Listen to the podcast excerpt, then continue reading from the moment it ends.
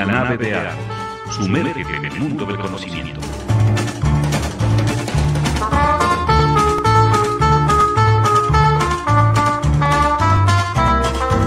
La nave de Argos. Un viaje a la aventura.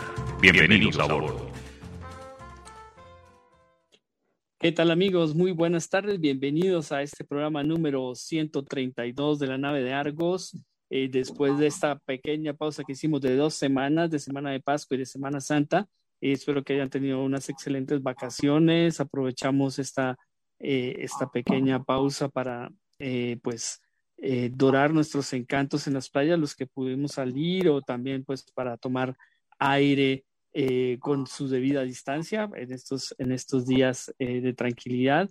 Eh, y bueno, hicimos un pequeño cambio, unos pequeños cambios en la programación. Habíamos tenido pensado empezar en Semana de Pascua, pero iniciamos ahorita este 15 de abril con un programa que ya teníamos hablado y que también hicimos algunos cambios anteriormente, antes de salir con Círculo de Poesía, que fue nuestro último programa, 131, antes de salir a vacaciones.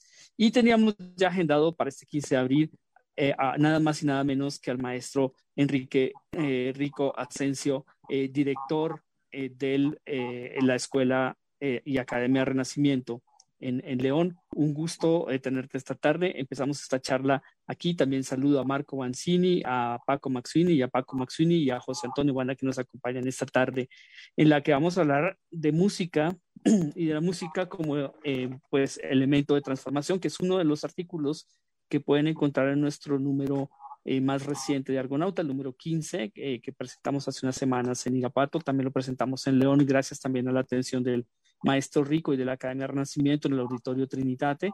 Eh, lo presentamos justamente en una velada muy, muy interesante de coros, de voz humana, de música de cuerdas, en lo que se tocó diferentes, diferentes grupos de, de, cuerdas y de voces, que también pues, aludiendo a las a las cuerdas vocales eh, y pudimos presentar este video también de celebración de los cinco años de Argonauta. Muy buenas tardes, eh, maestro Rico, de verdad muchas gracias por recibirnos acá en esta, en esta charla esta tarde para abrir este ciclo eh, nuevo ya después de Pascua de la nave de Argos. Hola Jaime, encantado. Un saludo a todos, muy buena, muy buena tarde. Un placer para ustedes. el agradecido soy yo. Muchísimas gracias por invitarme y pues estamos acá para servirles, para platicar un poco de, de nuestra academia, un poco de música y pues bueno, materia dispuesta. Buenas tardes a todos. Buenas tardes. Buenas tardes. Padrísimo. Eh, bueno, el, el, maestro Rico es, eh, pues además del director artístico de la Academia de Renacimiento, también es, eh, bueno, es clarinetista, es también, bueno, director de orquesta, por supuesto, y también es constructor, es organólogo, o sea, sabe construir órganos y también construye, es luthier construye órganos y, e instrumentos de época, instrumentos de, de, aliento y de madera también, ¿no? Así es. ¿Maestro?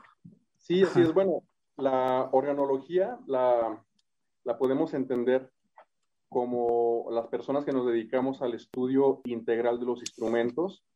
Puede ser desde la construcción, el diseño, las cuestiones acústicas, dimensiones, datos históricos, además de la interpretación.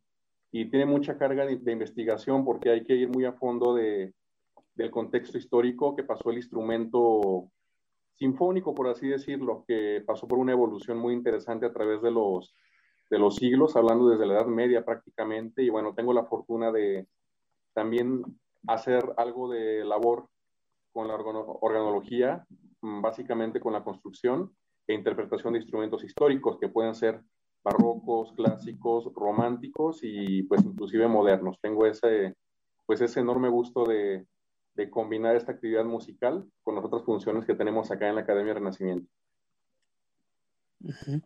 El proyecto de la Academia Renacimiento ya, eh, bueno, comentamos en el, en el, artículo, ya son 12 años de trayectoria, eh, de trayectoria, los últimos tres años bajo la, la batuta del, del, maestro Rico, eh, y, y, se ha ido, en estos últimos tres años, se ha nutrido de una cantidad impresionante de, de actividades que eh, veíamos, eh, hablábamos la semana pasada de que el 2020 ha sido había sido un año perdido en, en cuestiones de, de, presentaciones poéticas, perdido entre comillas, eh, porque también hablábamos de que había sido muy rico en cuestiones de traducción, eh, de preparación de libros, de, trabajo, y también eh, comentando en el caso de la Academia Renacimiento, pues ha sido también todo un proceso en el cual se adaptó, pues veía yo muy rápidamente a las, a las, a las medidas de higiene y de, y de aislamiento y de, y de precaución y continuó dando clases mientras todos los demás, eh, las demás escuelas se mantenían en un modelo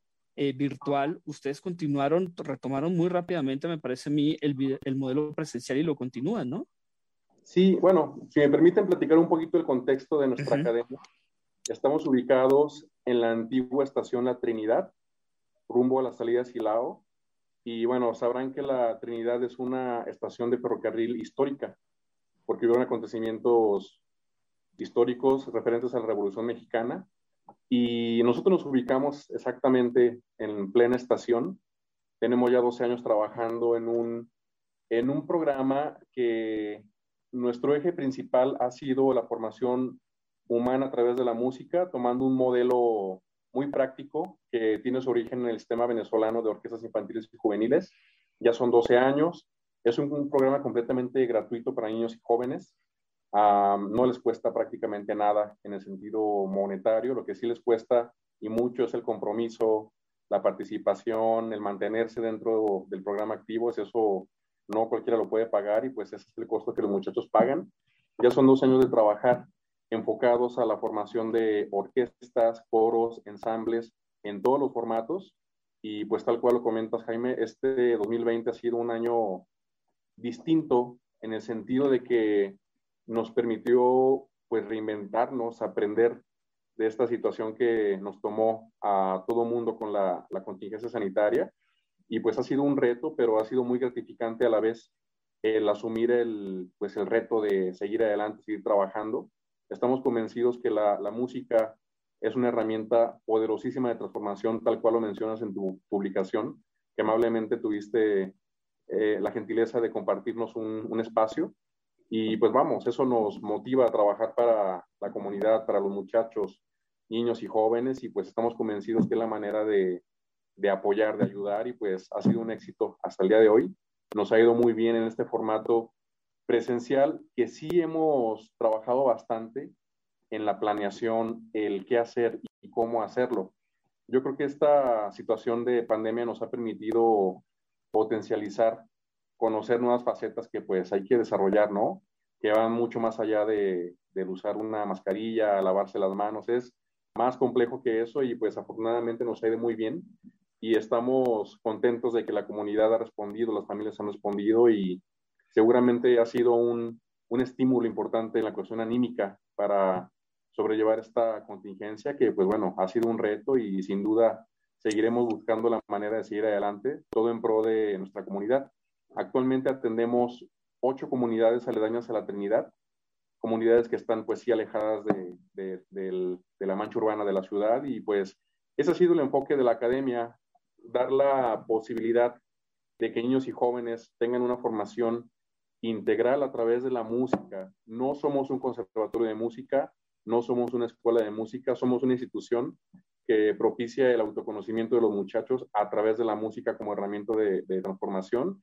Sin embargo, los parámetros musicales siempre son muy altos en todos los sentidos, desde la iniciación, la clase de instrumento, la clase de solfeo, de coros, ensambles, ensayos con las agrupaciones, siempre procuramos tener un parámetro muy alto y nos quedó muy bien la cuestión musical, porque vamos, a pesar de que no es el objetivo formar músicos, debo decir que han emanado extraordinarios muchachos instrumentistas que están haciendo su labor ya fuera de la academia. Es un poquito del contexto que les puedo platicar. Hablemos un poquito de estos chicos. En ese sentido, ajá, ajá. Sí, sí, no, perdón. No, perdón. Adelante, no, dale, dale, Toño. No, bueno, antes de que pasemos a, los chicos, a mí me llama la atención y me gustaría pues, preguntarte bueno, dos, tres cuestiones, ¿no?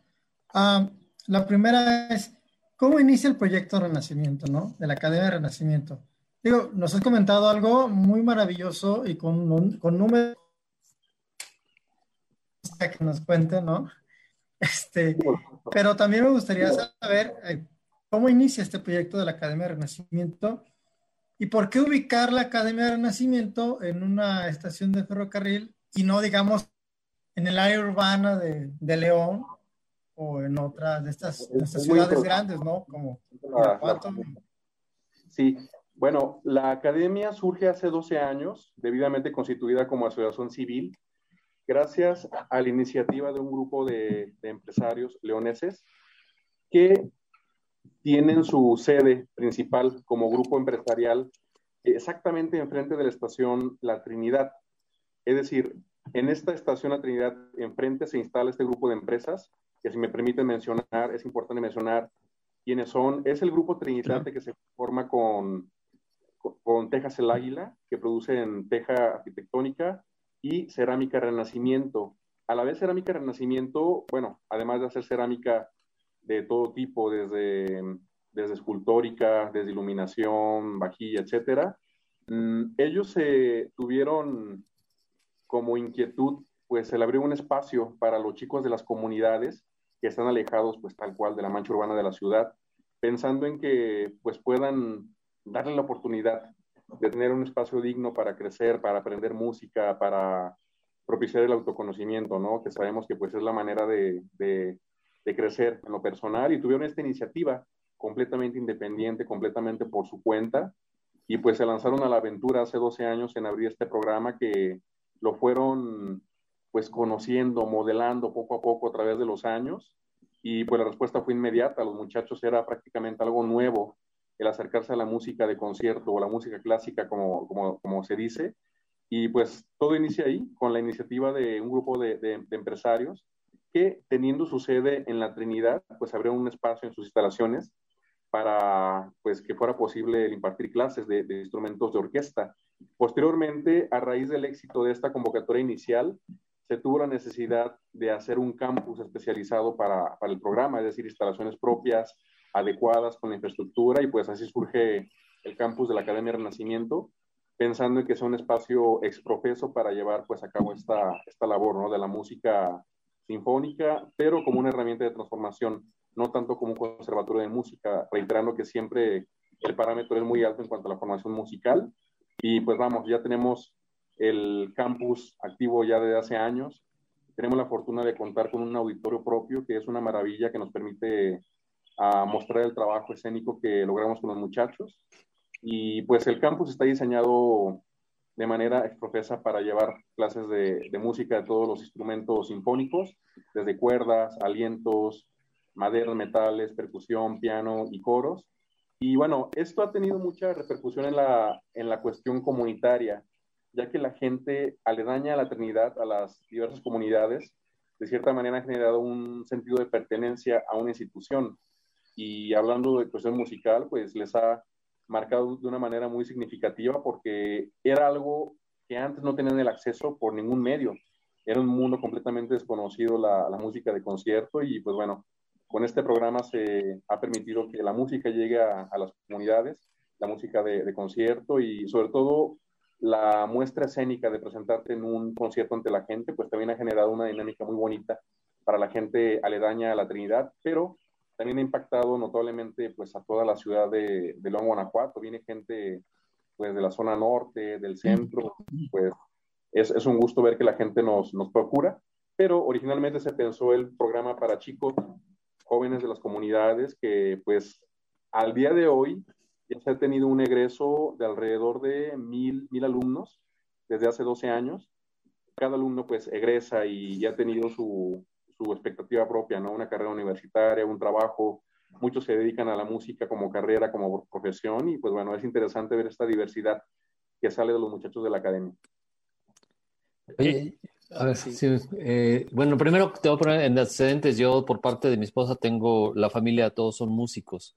Dos de ellos pues, son importantes porque uno es violinista, ya actualmente jubilado de la Orquesta de la Reina en, en, en España. Aquí pasó con Batis y con las Sinfónicas Grandes de Guadalajara. Y él me comentaba, por ejemplo, que cuando me, alegra mucho que, ustedes se de, dediquen a los niños, eh, para que un niño pueda eh, realmente salir bien, aparte a lo mejor de su don, es que sean eh, chavos de siete, cinco, seis años que empiecen a tocar un instrumento ya en forma importante, creo que es lo que están haciendo. La otra, la otra persona que también este, hizo una gran labor fue Rita Guerrero, con el, eh, coro, por ejemplo, de ahí del claustro de, de Sor Juana Luz, de Sor Juana Inés de, la Cruz. Y, este, y, también tú te dedicas a la cuestión coral de, cuál es el, el, eh, el movimiento que, que, que, tiene que pasar para que los, porque la música, como yo digo con mis nietos, no es nada más porque vayan a ser músicos el día de mañana, sino es que les abre otras perspectivas importantes en la, en, la mente, ¿verdad? Sí, por supuesto. Yo creo que coincidimos en que la música nos permite explorar facetas que, vamos, si no es con la música, difícilmente se pueden dar. Podemos decir que el aprovechamiento general de nuestros muchachos en cuanto a la escuela, por ejemplo, es excelente. porque La música pues, nos da esa virtud de, de, de verlo un poquito lo intangible, ¿no? Para nosotros, el proceso de participar en la academia es muy práctico y muy sencillo. Los chicos inician a una edad deseable, que para mí el ideal es que sea de 5 o 6 años de edad, que sean pequeñitos. ¿Para qué? Para que tengan una estancia muy productiva dentro de la academia. Tenemos muchachos que llegan a los 8 años, 10 años, 12 años, incluso 16 años, pero entre más grandes, puede ser que nuestro programa sea un poco más complicado que, tal vez rinda frutos. ¿Por qué? La edad es importante, más, no es una limitación. Por supuesto que no hablo de que no, no sea posible, pero nuestro sistema está pensado para que los muchachos tengan una estancia muy práctica y obviamente la estancia en cuanto a los años es importante. La primera generación de muchachos hemos tenido el gusto de que han, han egresado algunos que iniciaron desde cero el primer día y egresaron 11 años después. Pasaron por todo el proceso que puede ser de 8 años, 10 años o hasta 12 años. Lo más natural es que a cierta edad, en la adolescencia, cuando son adultos, pues dan una segunda etapa, ¿no? En su formación profesional o laboral incluso y, y lo que se llevan de la academia es algo, creo yo que muy importante porque les permite abrirse puertas, expectativas que pues tal vez sin la música difícilmente se pudieron haber dado. Ahorita existe la, la apertura de algunas instituciones que han facilitado becas al 100% para hacer carreras universitarias o de educación básica, por ejemplo, si me permiten decir el nombre, está el Instituto aquí en León, que proporciona becas a los chicos que tienen capacidades musicales para, para tocar y lo becan al 100%, es una maravilla. Los muchachos que están en mm. para pasar a la universidad, la Universidad de La Salle Bajillo aquí en León también está becando al 100% a los muchachos que necesitan una beca para hacer sus estudios universitarios, pero que tengan el perfil musical deseable para, para que sigan creciendo en la cuestión orquestal, porque la, la Salle tiene una, una, orquesta universitaria que son de egresados de los programas infantiles y juveniles. Entonces, imagínense qué maravilla, ¿no? Que, que, que, tengan este acceso a una educación superior los muchachos gracias a la música, gracias a ese tipo de programas que pues transforman al individuo de todo a todo. No solamente a ellos, sino también a sus familias, porque el impacto que hace en la familia siempre es muy positivo y muy, constructivo. Es una comunidad muy bonita que se ha logrado con la familia y pues también nos, nos da gusto ver que impacta no solamente al muchacho que toca, sino también a la familia, ¿no? Y de quienes han continuado con la carrera musical, de los chicos que se han egresado, ¿puedes hablarnos un poquito de algunos nombres, de algunos que han continuado estudiando y que pues han regresado a presentarse o que están, están empezando ya a destacar en su, en su ámbito? Sí, hay un muchacho, es un violista, se llama, se llama David Gutiérrez. Él fue de las primeras generaciones y pues siempre fue muy, muy destacado, muy talentoso, muy estudioso, ¿no?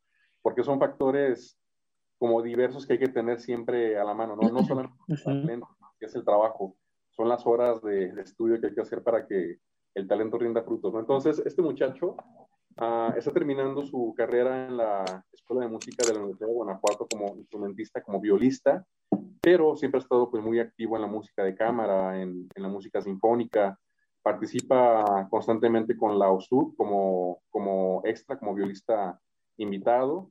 También tiene un cuarteto de cuerdas muy interesante que se llama Cuarteto Bayún, que lo mm, conforma el maestro Dimitri Kiselev, que es el concertino de la OSUC, como violín primero, otra maestra y otro chico chelista muy talentoso. Y bueno, el, este chico David forma parte de este cuarteto Bayún y pues han hecho presentaciones pues, muy, pues vamos, muy extensas en diversos foros.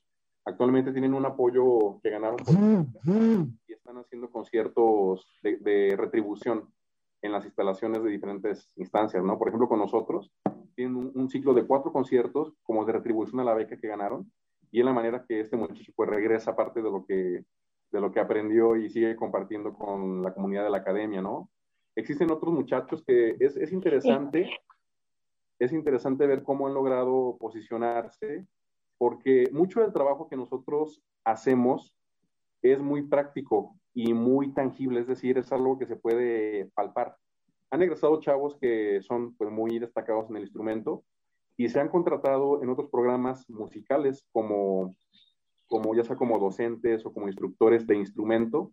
Y esto es muy bueno porque tienen toda la experiencia acumulada de 10, 12 años de formación en un programa de esta naturaleza y bueno, van y lo replican a otra institución que también tienen programas infantiles y juveniles. Y es muy interesante porque ponen en práctica toda la experiencia acumulada, ¿no? Y tenemos varios muchachos que afortunadamente están laborando ya tal cual de manera, de manera pues, muy eficiente, muy, muy, muy, muy abierta en otras instituciones que también tienen orquestas infantiles y juveniles. Mm, tenemos otros muchachos que han estado están en Ciudad de México haciendo su carrera, por ejemplo, en la Olinjo Listli. Tenemos otros chavos que están en, la Superior de Música, algunos otros en, en Celaya, otra en la Facultad de Música de la Universidad Veracruzana en Jalapa, es decir, se han desplazado según la música los ha llevado, ¿no? Entonces, eso es, eso es importante, que se permitan, pues, acceder a, a, las oportunidades que son inagotables. Ya depende mucho del perfil de cada uno, de la inquietud que tenga para, pues, ubicarse en lo que más le, más le llena, ¿no? Este chico David Gutiérrez no es pariente del pianista salmantino? No estoy seguro. Mm, no estoy seguro, la verdad. También es David Gutiérrez. Sí, un, pianista, sí. No, este muchacho es originario de aquí de León y radica, Correcto. radica en Guanajuato porque ahí sigue haciendo sus estudios, pero me parece que no, ¿eh? No ah, eso es. Pero creo que este muchacho, creo que no tiene familiares directos en la música. Pero no me consta, pero Creo que no es el, creo que no es el caso. Oye, la afición, la afición por la música en el estado de Guanajuato y para los chicos es relevante. Yo creo que sí. E, e, e, esto, esto, es muy interesante porque sucede que en Guanajuato en general se tiene cierta tradición o cierto apego por los instrumentos de viento. En, vamos, en la ciudad de, por ejemplo, en las ciudades un poquito más pequeñas como Yuriria, Salvatierra, vamos, a ciudades diferentes a la capital y León, existe una tradición interesante con las bandas, con las bandas de viento. Se da mucho que los muchachos tocan con los tíos, con el padrino, con la familia, y existe esta, esta tradición con los instrumentos de, de, viento, como los metales, sobre todo. Entonces, es algo curioso porque Guanajuato no se caracteriza de cierta manera de una tradición cuerdista, por ejemplo, con los instrumentos de cuerda. Sí hay maestros muy talentosos, jóvenes muy talentosos, pero es importante cómo, es interesante, mejor dicho, cómo la tradición de los instrumentos de viento tiene mayor relevancia aquí en Guanajuato. Por ejemplo, sí, de, ahí, de ahí salió el maestro arpero este de Villagrán. Trompetista, claro, uno de los sí, internacional, claro. Claro, por supuesto. Es, un excelente ejemplo el maestro arpero pero no existe una tradición de cuerdistas, como lo puede ser, por ejemplo, en, Guadalajara es muy curioso, tengo colegas me dicen, oye, ¿cómo le hacen para tener tantos instrumentos de viento? Digo, pues nada, simplemente pues trabajamos el programa y ya, ¿no? Dice, no, pero es que es un fenómeno extraño porque acá en Guadalajara no hay gente que toque instrumentos de, de viento, son muy escasos. Hay muchísimos cuerdistas. Es un poquito extraño, tal vez tiene que ver y se brinca uno a Sinaloa y otra vez vuelve el viento. Exactamente. En la región de la montaña, en Texcoco, hay maestros talentosísimos, de lo mejor que pueda haber en, eh, a nivel nacional, sobre todo trompetistas, trombonistas, mm, quienes tocan metales en, el Estado de México. Hay una tradición increíble en Oaxaca, ni se diga, ¿no? La tradición. Las bandas. Así es. Perfecto. Interesantísimo. Eh, vamos llegando ya al, hacia el al meridiano de nuestro programa. Vamos a hacer una, una pequeña pausa musical. Vamos a escuchar a Schubert. Ya luego al rato les diremos eh, por qué. Eh, vamos a hacer una pequeña pausa para escuchar una canción, un lead de Schubert. Eh, esta, esta es una de, las, de los leads míticos de, de Schubert, es el rey de los elfos. Y regresamos en un momentito a este programa número 132 con el maestro Rico Asensio aquí en la nave de Argos. Ya volvemos.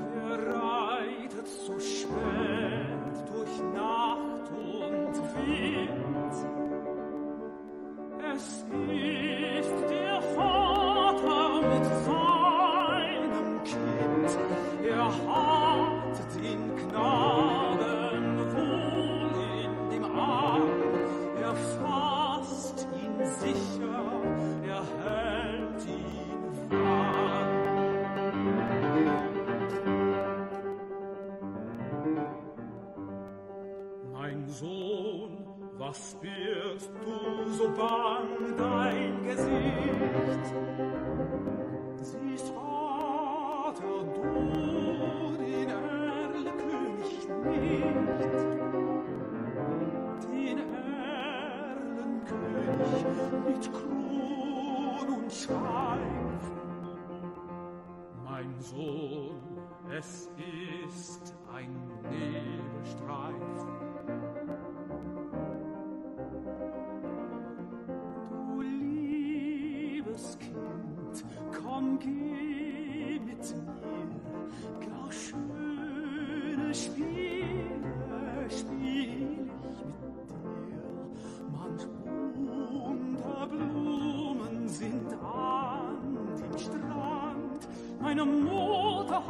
manch Gülden gewandt.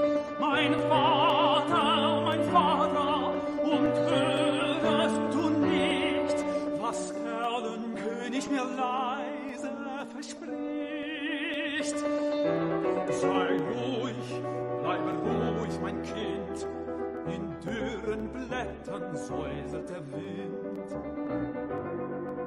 Willst feiner Knabe du mit mir gehen?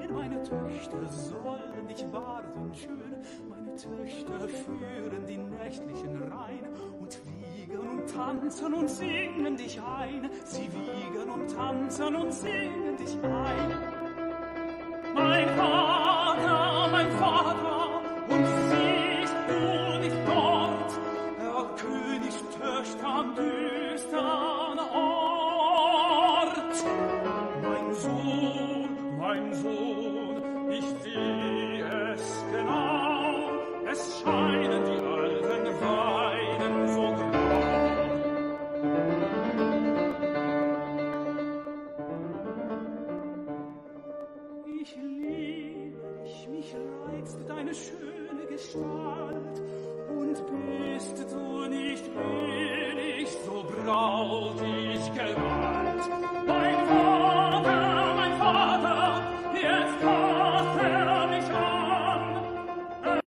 Pero que ya este año está funcionando otra vez, ya a todo, empezó a tambor batiente en el mes de marzo, ¿no? También, bueno, finales de marzo, principios de abril, ¿no? Sí, de hecho fue un poquito antes.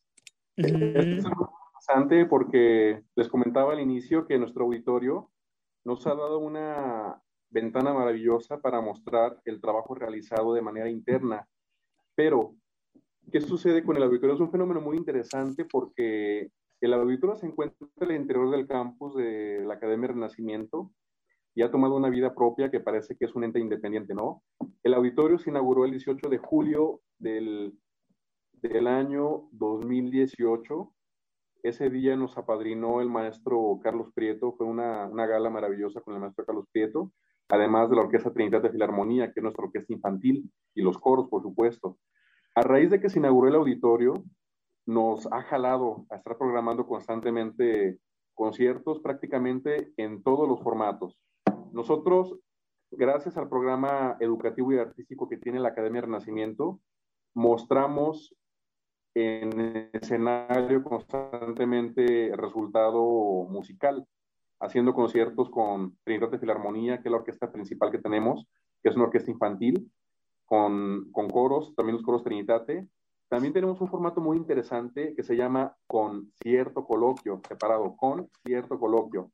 Tenemos el gusto de haber realizado recientemente, la semana pasada, el, pasado domingo, la emisión número 40 pero que es un concierto coloquio, no es otra cosa más que un concierto didáctico en un formato abierto. Presentamos música de cámara con ensambles emanados de los chicos de aquí de la academia y siempre la instrumentación es diversa, siempre en formato de cámara y presentamos los logros realizados en el aula para llevarlos a la gente ya en un formato de concierto. Los conciertos coloquio a mí me gustan mucho en lo particular porque es muy divertido y es muy ameno el, lo que se genera, porque estamos interactuando, hablando de la vida de los compositores, datos cu curiosos de aquella época de la obra, la instrumentación, vamos, todo lo que ayude para que la gente se acerque a la música de concierto en un formato más relajado, fuera del contexto clásico que de repente se puede tener, ¿no? Entonces los conciertos coloquio, pues es la oportunidad para que la gente se acerque a la música de concierto de una, manera muy, muy dinámica, muy relajada, pero también tenemos programación con otros grupos orquestales, por ejemplo, Orquesta Renacimiento, que es un programa alternativo de la academia que se fundó con muchachos egresados de prácticamente todos los programas musicales orquestales de la ciudad de, de León, chavos de 20, 23 años que ya tienen ya un nivel mucho mayor en cuanto a la ejecución.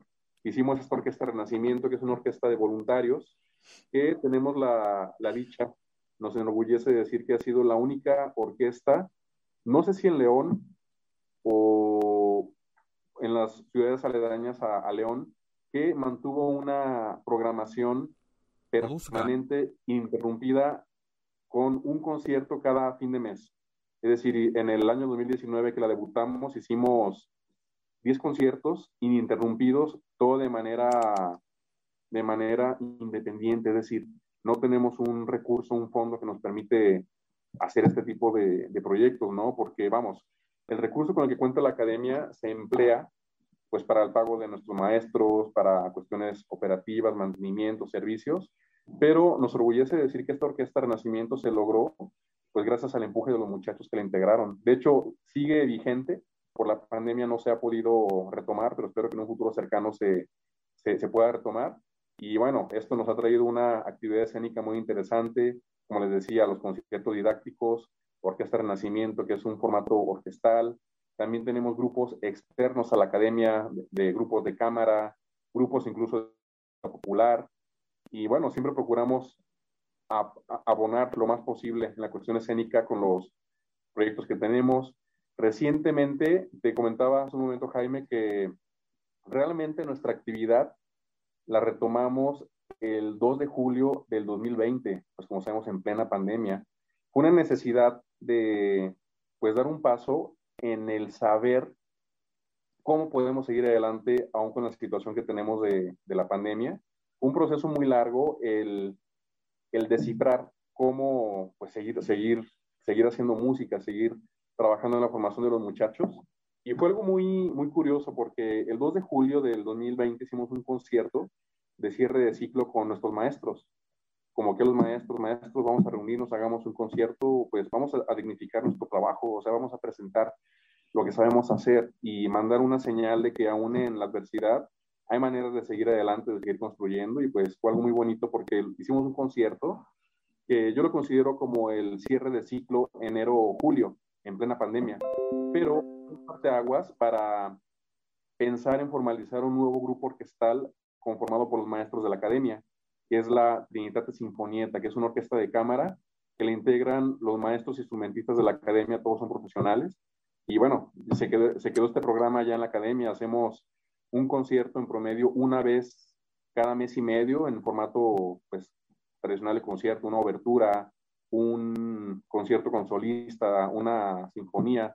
Hablando de Schubert, hace poco tocamos la inconclusa, la famosa sinfonía inacabada de Schubert y pues bueno, coincidió esta intervención que nos compartiste Jaime con el, con el líder y pues bueno, me acordé de, que recientemente tocamos a Schubert acá en, acá en la academia y pues vamos, la actividad ha sido muy intensa, muy, muy nutrida y bueno, los programas de la academia han, han emergido poco a poco porque la música así nos lo exige. Realmente nosotros estamos para servir a nuestra comunidad, servir a la música y pues estamos siempre buscando la forma de generar mayores contenidos, mayores programas. Hace poco tuvimos el enorme placer de debutar un programa coral para adultos que se llama Coral Trinitate, de la cual estoy contento de que Jaime sea un integrante muy de esta Y pues bueno, es, es, algo que nos enorgullece, ¿no? Que podamos aportar incluso al público que no es, que no, que no es infantil, vamos. Nuestra vocación ha, ha, estado enfocada hacia los niños y jóvenes, pero estamos muy contentos de que dimos este paso de abrir un programa para adultos que son voluntarios y asisten una vez a la semana para hacer su, pues, su montaje, su clase de, de, de coros y pues es algo que también estamos contentos de, de haber dado ese, ese paso. Y pues vamos, realmente no paramos, siempre estamos buscando la manera de generar mayores proyectos que beneficien, que impacten a nuestra comunidad de alumnos, de padres de familia, de maestros, colaboradores, y pues esa es nuestra vocación, siempre estar buscando la manera de aportar, aún, aún siendo independientes. ¿Cómo puede vincularse, cómo puede vincularse la gente que nos escucha o quienes estén interesados con la academia, o eh, ya sea pa, para seguirlos, para seguir las transmisiones, o para asistir, o para, o para aportar o ayudar con los, con los programas, con los, con, con, pues para conseguir más eh, información de los programas o de los proyectos que quieren ustedes llevar a cabo? Sí, por supuesto. Tenemos una, una página web, se llama Trinitate Filarmonía perdón, www.trinitatefilarmonía.org. Si lo tecleas está un poquito complicado, pero es mucho más sencillo hacerlo a través de la página de Facebook de la academia que se llama Academia Renacimiento y Trinitata Filarmonía. Pueden darle like a la página, seguir la, la, la página de Facebook, porque siempre nutrimos con información, con, con los carteles de los conciertos, con las actividades y pues nos da gusto que estemos pues activos nutriendo la, la, actividad musical y artística de, pues, de nuestra ciudad y del estado y es la manera que la gente nos puede seguir, ya sea si algún muchacho se interesa en integrarse a la academia, incluso para el coro de adultos que sigue recibiendo gente. Vamos, siempre hay manera de participar con nosotros y pues nos encantaría que nos sigan a través de la página de Facebook, repito, Academia Renacimiento y Trinidad de Filarmonía, o bien por la página de Instagram, que se ubica como arroba Academia Renacimiento. O directamente con un servidor, siempre estamos para servirles, estamos para, para ver cómo colaboramos juntos. Muy bien. Maestro, yo quiero, hacer una pregunta, a lo mejor un poquito muy sencilla, pero que yo he tenido siempre la duda. ¿Cuál es el instrumento más difícil de dominar? Este, incluyendo la voz. ¿Cuál es el instrumento, crees tú, que sea el más difícil de dominar? Bueno, es una pregunta compleja, muy interesante que, pareciera que no hay respuesta adecuada, ¿no? Mm, yo creo que depende del, del, parámetro. Aquí es algo muy interesante que quisiera mencionar. Yo les comentaba que tengo la fortuna de, de ser constructor de instrumentos históricos. Yo construyo instrumentos barrocos, clásicos, románticos. Y curiosamente, los instrumentos de, de viento barrocos pues son muy complejos de, tocar, o sea, la técnica es muy difícil, es una técnica muy, muy rústica que yo no sé cómo hacen en, en aquellas épocas para tocar de manera virtuosa con esos instrumentos tan limitados y tan rudimentarios, pero era lo normal. Por ejemplo, hablando de, de Schubert, su orquesta era pues una orquesta reducida, no, no como una orquesta grande como la conocemos ahorita. Los instrumentos de viento tenían muy pocas llaves y eso pues era mucho más difícil de, de hacer digitación y, yo decía, ¿cómo hacían para tocar música tan compleja con un instrumento tan limitado? Ahorita los instrumentos modernos están completos en su diseño acústico, de mecanismo y demás. Aún así hay instrumentos que tienen pues bastantes dificultades mecánicas, por decirlo de alguna manera, ¿no? Por ejemplo, el, oboe, el fagote, son instrumentos de viento de, doble caña. Su mecanismo es difícil, es complicado y si tiene cierta dificultad, pero vamos, un violinista puede decir, no, el violín, el violín es algo dificilísimo de tocar y, y es muy, muy complejo su estudio, ¿no? Lo puede decir cualquier instrumentista que conozca su instrumento, que siempre hay una, una parte compleja, ¿no? Pero vamos, la cuestión del estudio técnico, pues claro que nos permite conocer el instrumento, ¿no? Pero más que decir un instrumento cuál es el más complicado, cada uno tiene lo, lo complejo. Por ejemplo, los percusionistas uh, no solamente tocan los timbales, sino que deben de tocar todo tipo de teclados como marimba, vibráfono, xilófono, el set de timbales, todo tipo de tambores, todo tipo de platillos. Y pues es complicado ser percusionista porque debe de, conocer muchísimos instrumentos dentro de la percusión y pues es toda una especialidad, ¿no?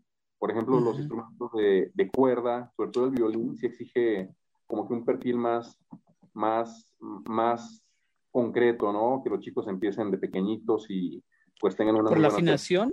¿Es más que todo por la afinación el violín o por, porque digamos el instrumento de aliento por ser la, la capacidad pulmonar también la que está comprometida ahí, el, el, el cuerpo humano, el mismo aliento del, del músico, yo también lo veo muy, muy difícil, ¿no? Más si son instrumentos como una tuba wagneriana o una tuba de concierto, o sea, la, la, fuerza, la fuerza humana para tocarlo, pues se compromete bastante, ¿no?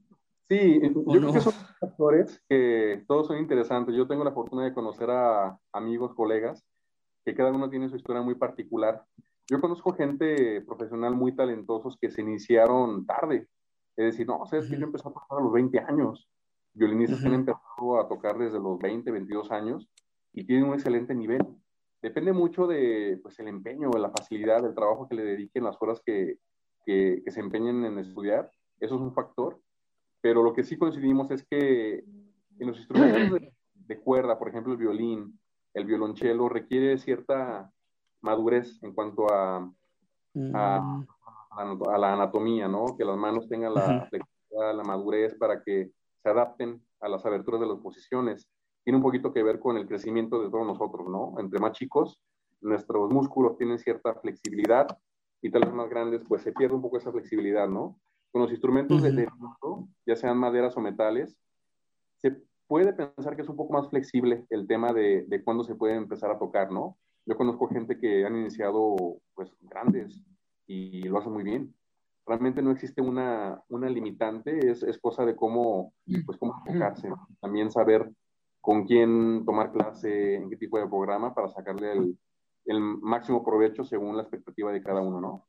Pero sí, idealmente procuramos que uh -huh. nuestros chicos en la academia, pues sí empiecen en una edad temprana, 6, 8 años, 12 años, para que tengan un proceso, pues, bueno, en el sentido del, de los años que puedan participar.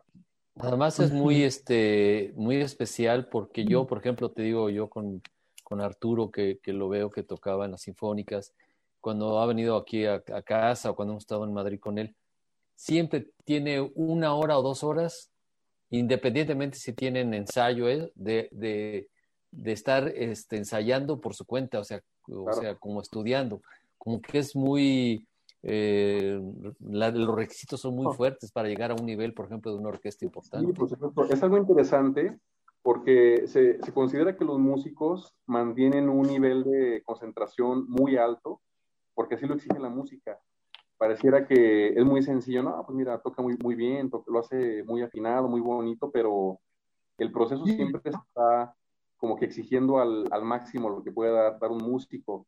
Alguna vez escuché una plática de, de, de un rector de una institución que decía, bueno, ¿y por qué los maestros de la sinfónica, pues, o sea, ganan, ganan bien? O sea, ¿por qué se les paga eso? Él no entendía esa parte de que oye, pues es que vienen nada más cuatro horas en la mañana y se sienten a tocar y ya, y tocan conciertos el fin de semana y ya, pero tal vez él no comprendía el, el nivel de, de, concentración que requiere lograrlo, que es altísimo. Es un desgaste que, que eh, se dice que se puede comparar a un deportista de, de alto rendimiento, ¿no? Entonces, son factores que fue interesante conocer para pues, entrar un poquito en el contexto, ¿no? No, no recuerdo qué gran concertista decía que si dejaba de practicar un día, él se daba cuenta en la ejecución de lo que pasaba. Si dejaba de practicar dos días, los críticos se daban cuenta de lo que pasaba y que si dejaba de practicar tres días, ya el público se iba a dar cuenta de lo que pasaba, ¿no? Que había dejado de practicar tres días, ¿no? Entonces, sí, sí el grado tiene que, creo que, creo que sí es de práctica permanente, ¿no? Exactamente, no es suficiente decir, ya, ya sé tocar, pues ya logré la carrera, no, es, hay que estar súper vigentes día a día porque siempre estamos bajo la lupa, siempre, siempre. Eh, siempre estamos expuestos a, al más mínimo detalle porque la música no miente, la música... Y, sí, y maestro, y como director, y como director, ¿cómo es la, la, práctica? ¿Es de estar permanentemente revisando partituras, de estar escuchando diferentes, diferentes músicas? ¿O cómo es el, cómo es ese, ese, ese eh, ¿cómo se dice? Esa preparación o esa permanente eh, preparación de orquesta, o sea, de estar eh, me imagino que es también en la escucha y también en la, de, los instrumentos como tales, en la ejecución, o cómo, cómo funciona. Sí, yo escuché alguna vez a, un, a una persona que decía que para hacer algo bien hay que aprenderlo de los grandes. ¿Qué quiere decir? Por ejemplo, en la cuestión musical, pues aprende de los grandísimos, los grandes compositores, a Mozart, Beethoven, Haydn, Bach, Schubert, Schumann, etcétera. Partituras está, está la clave, ¿no? Para conocer su obra, conocer lo que requiere en cuestión técnica, en la, cuestión armónica, en la cuestión melódica, de balance. Es mucho de sí tener un, un parámetro fijo en cuanto a las grandes obras que te permiten acceder a esos secretos, por decirlo de alguna forma, ¿no? Y obviamente el estudiar las partituras de los grandes compositores, pues siempre es un aprendizaje maravilloso que te permite ver cosas que, que hay que poner en práctica. Cuando se prepara una, una obra, una obra obviamente siempre hay que estar estudiando todo el tiempo partituras nuevas en, pues, en la cuestión armónica, rítmica, métrica, melódica, etcétera. Pero el tener ciertos parámetros, por ejemplo, con obras de los grandes compositores, por ejemplo, a Beethoven, Mozart, Haydn, te permite acceder a los parámetros generales, lo que puede representar una obra nueva de otro compositor. Con esto no quiere decir que ya está todo resuelto, ¿no? Sino que sí mucho trabajo de estudio de la partitura. Obviamente hay que conocer los registros de los instrumentos, su afinación, porque cada instrumento se escribe en una clave distinta y se toca con una afinación distinta con los instrumentos transpositores. ¿Qué son los transpositores?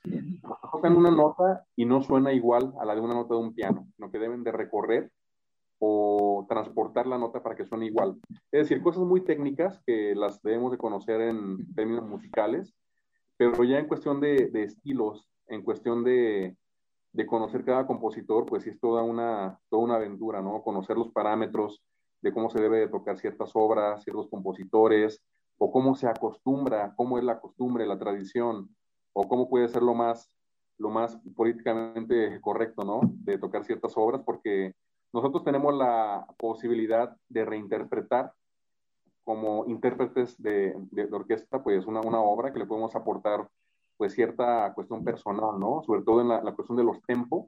Si ustedes escuchan una obra con un director a otro, hay diferencias radicales. Eh, tan sencillo como, ah, que escucha más lento, este lo toca más, más rápido. Pero son cosas que se van... Como ir a Solti, a Solti o a Harnoncourt, por ejemplo, comparados.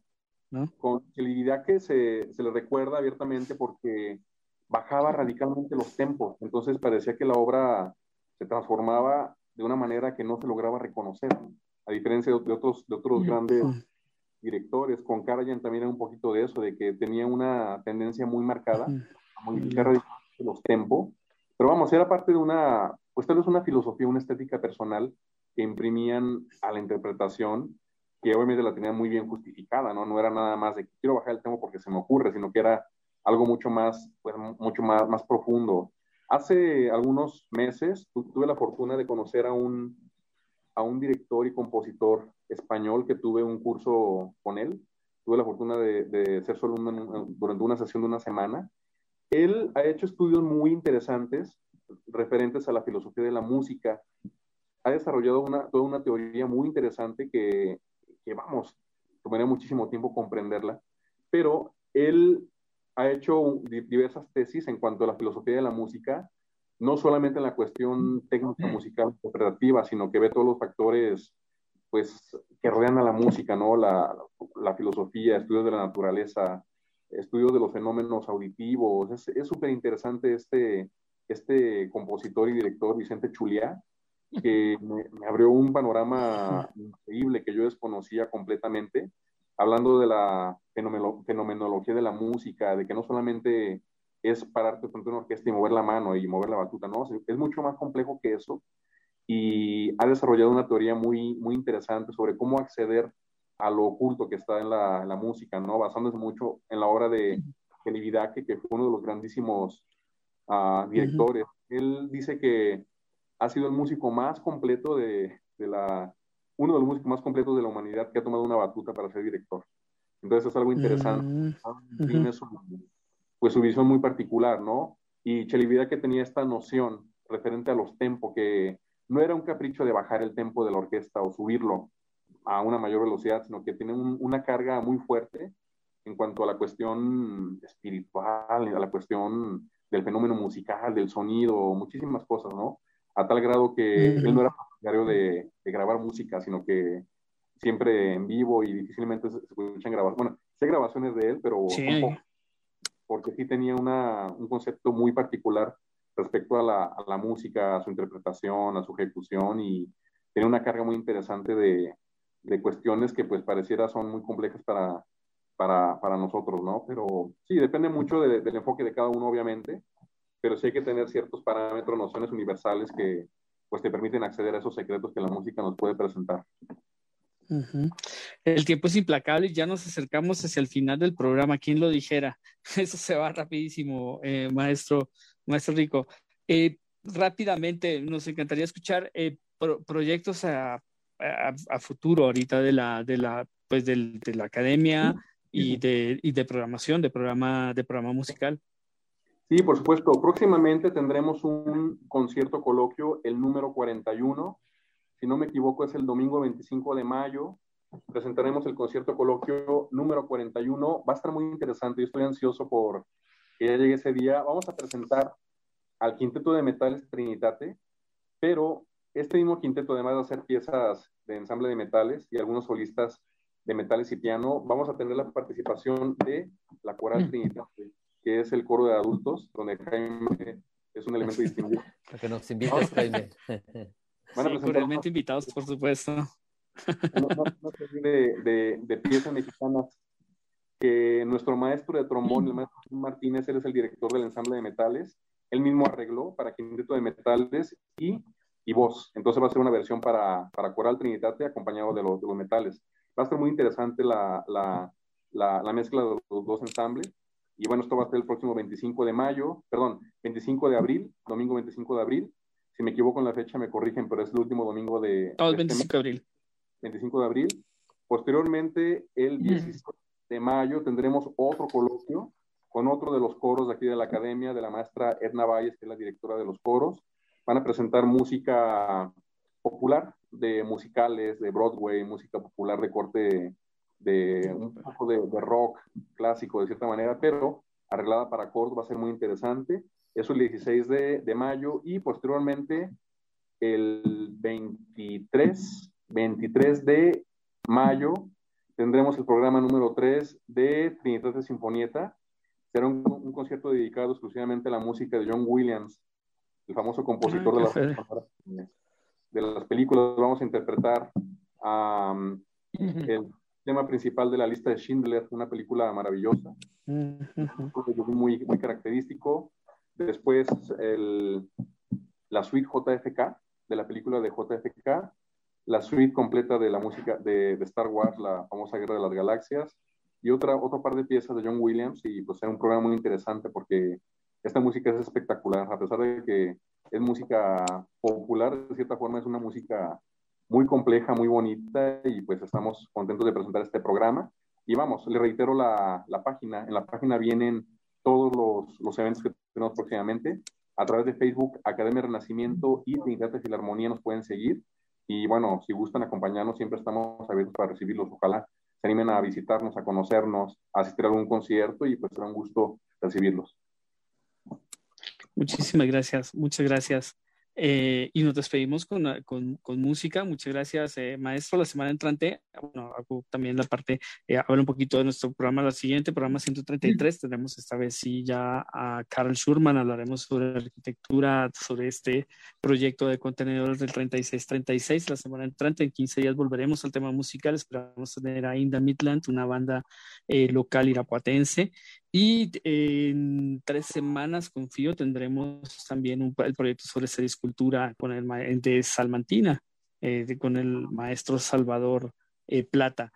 Eh, muchísimas gracias, eh, maestro Rico, de verdad. Muchas gracias, Marco Banzini. Muchas gracias, gracias Paco Maxini. Muchas gracias, Paco Maxini. Muchas gracias, José Antonio Banda. Y nos despedimos con uno de los grandes tenores del siglo XX, nada menos y nada más que el sueco Jussi Jorling, interpretando también de Franz Schubert, este otro de los leads eh, famosos eh, lead, líder eh, eh, míticos que se llama La Trucha. Y muchísimas gracias. Y este fue nuestro programa número 132 de la nave de Argos. Muy buenas tardes a todos.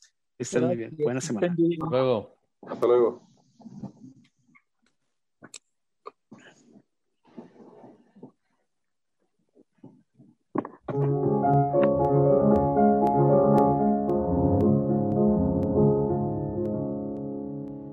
in einem Bächlein helle, da schoss in Freureil die launische Forelle vorüber wie ein Pfeil. Ich stand an dem Gestade und sah im süße Ruh des muntern Fischleins Bade, im klaren Wäschlein zu, des muntern Fischleins Bade, im klaren Wäschlein zu. Fischer mit der Rute wohl an dem Ufer stand und saß mit kaltem Blute, wie sich das Fischlein war. Solang dem Wasser helle, so